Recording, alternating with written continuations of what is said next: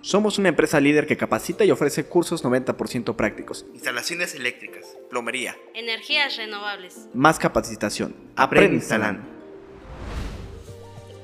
Bienvenidos una vez más a un nuevo capítulo de este podcast de sistemas fotovoltaicos.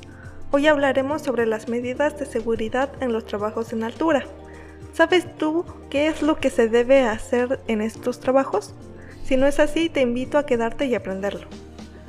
La norma 009 STPS 2011, Condiciones de seguridad para realizar trabajos en altura, establece los requerimientos mínimos de seguridad para la prevención de riesgos laborales por la realización de trabajos en altura.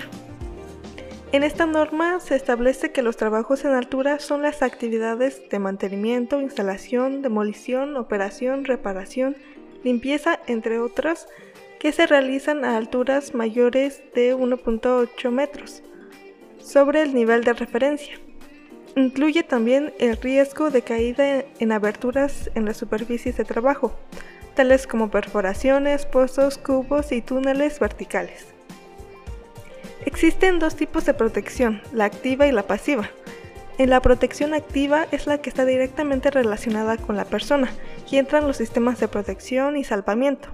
Los equipos de protección personal también son muy importantes durante los trabajos en altura, debiendo así portar un casco destinado para proteger la parte superior de la cabeza que actúa como una barrera protectora y o de absorción de impactos el cual debe llevar y cumplir con la certificación según el tipo de impacto y clase eléctrica.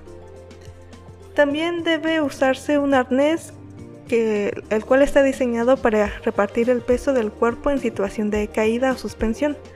También es utilizado para retener el movimiento del cuerpo antes de la caída.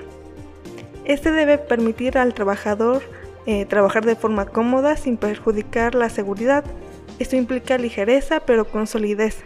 También debe ser de fácil colocación, ajuste y debe asegurarse que esté bien adaptado al usuario y mantenerse en su posición durante el trabajo.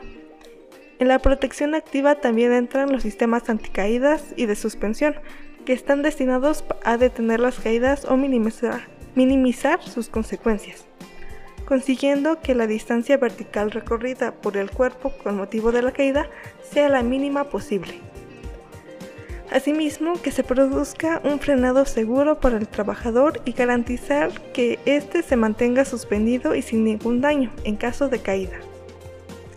La protección pasiva es la que está diseñada para detener o capturar al trabajador en el trayecto de su caída, sin permitir impacto contra estructuras o elementos requiere poca o ninguna intervención del trabajador que realiza el trabajo. Estos son como mallas de seguridad, cercas y barricadas, cubiertas, andamios y plataformas móviles.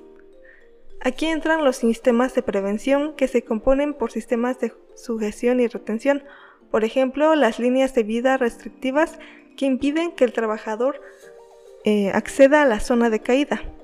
También están los sistemas de posicionamiento que nos permiten trabajar liberando nuestras manos y siempre deben ir acompañados de un sistema de anticaídas. Este tipo de técnicas transmite estabilidad, estabilidad al trabajador mediante tensión de su EVP y protege de una eventual caída. Espero que hayas aprendido las medidas de seguridad que se deben de llevar en los trabajos en alturas y que las pongas en práctica. Si quieres seguir aprendiendo sobre este tipo de temas, te invito a escuchar los podcasts disponibles o esperar nuevos temas. Hasta el próximo capítulo. Más capacitación. Aprende.